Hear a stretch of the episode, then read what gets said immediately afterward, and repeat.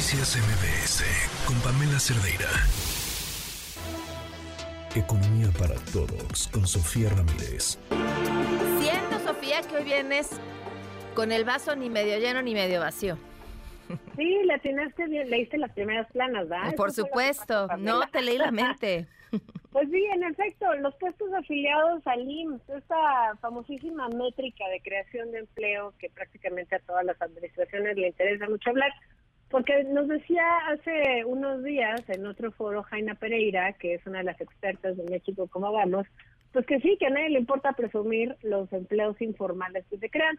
Yo tengo una apreciación diferente respecto a esta administración, pero por lo pronto vamos a asumir que Jaina tiene razón y se crearon en el mes de octubre 173.257 posiciones laborales netas, es decir, entre las que se crearon y las que se destruyeron, acabamos con la creación neta de, de 173.000 nuevos puestos de trabajo.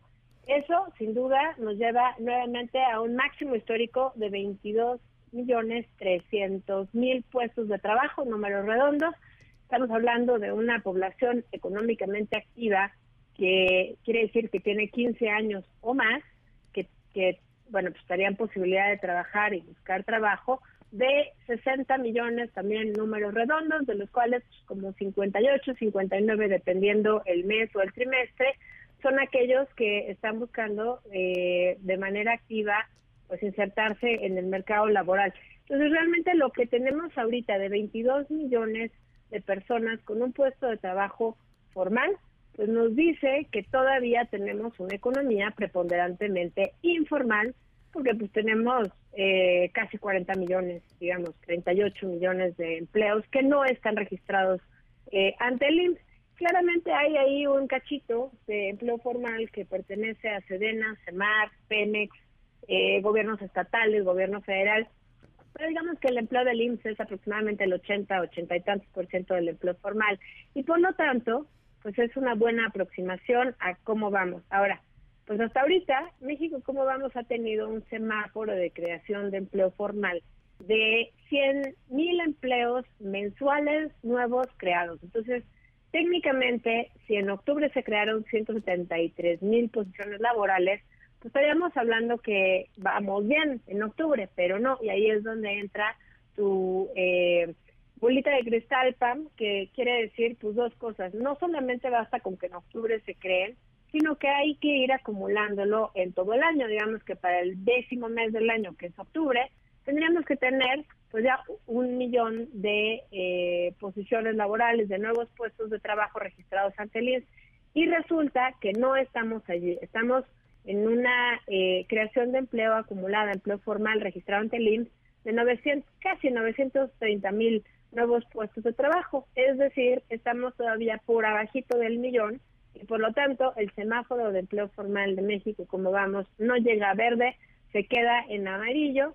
Y bueno, pues esto además, si lo comparamos con la creación de empleo de los últimos años para eh, el mes de octubre, también se queda corto, Pam. Entonces, pues sí, buenas noticias, pero aquí lo que empezamos a apreciar es una desaceleración de la economía, sobre todo en lo que respecta al empleo formal.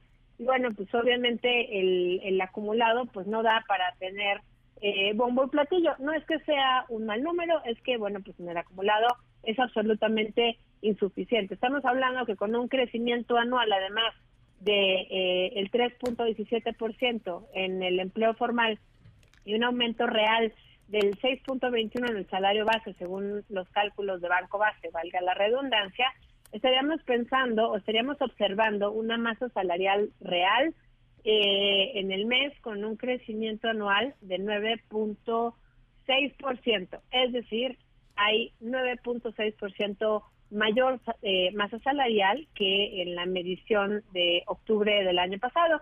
Ahora, obviamente no todos son ganadores y perdedores, más bien no todos son ganadores, hay un par de perdedores. Eh, los dos estados que muestran una contracción en la comparación anual en la creación de empleo a nivel nacional, pues son por un lado Sonora y por otro lado Veracruz. Y esos dos estados pues no están solos porque todavía no alcanzamos a, digamos, percibir el golpe de Otis del huracán en Guerrero, que con los datos agregados al mes de octubre, registran un crecimiento de empleo formal de 4.4%. Como ustedes saben, ante una catástrofe natural, lo primero que se pierden son los empleos informales. Lo vimos en el choque pandémico en marzo del 2020, cuando de una quincena a otra, pues de pronto nos quedamos sin 12 millones de, empleos en nuestra economía, pero de esos 12 millones de empleos, alrededor de 10.5 millones eran eh, empleos informales, es decir, se perdieron 1.5 millones de empleos formales en esa primera quincena negra eh, en 2020 y bueno, pues obviamente lo que vamos a acabar viendo en Guerrero es, si de por sí tenemos una economía preponderantemente informal a nivel nacional, bueno, en Guerrero es quítense que ahí se voy, porque siete de cada diez empleos son informales en Guerrero, no seis, como es en el caso del agregado nacional, y por lo tanto, pues vamos a ver que Otis va a tener un impacto, pero en el tiempo, sobre todo si la reconstrucción pues no se logra dar eh, de manera consolidada, integrada y sobre todo en la en la pues, devolución justamente de estos empleos formales. Pues sí, es que se ve más propaganda que estrategia y eso es una pena porque es también desperdiciar una gran oportunidad, pero sobre todo, pues lo que implica en la vida de las personas que están en el puerto. Muchísimas gracias, Sofía.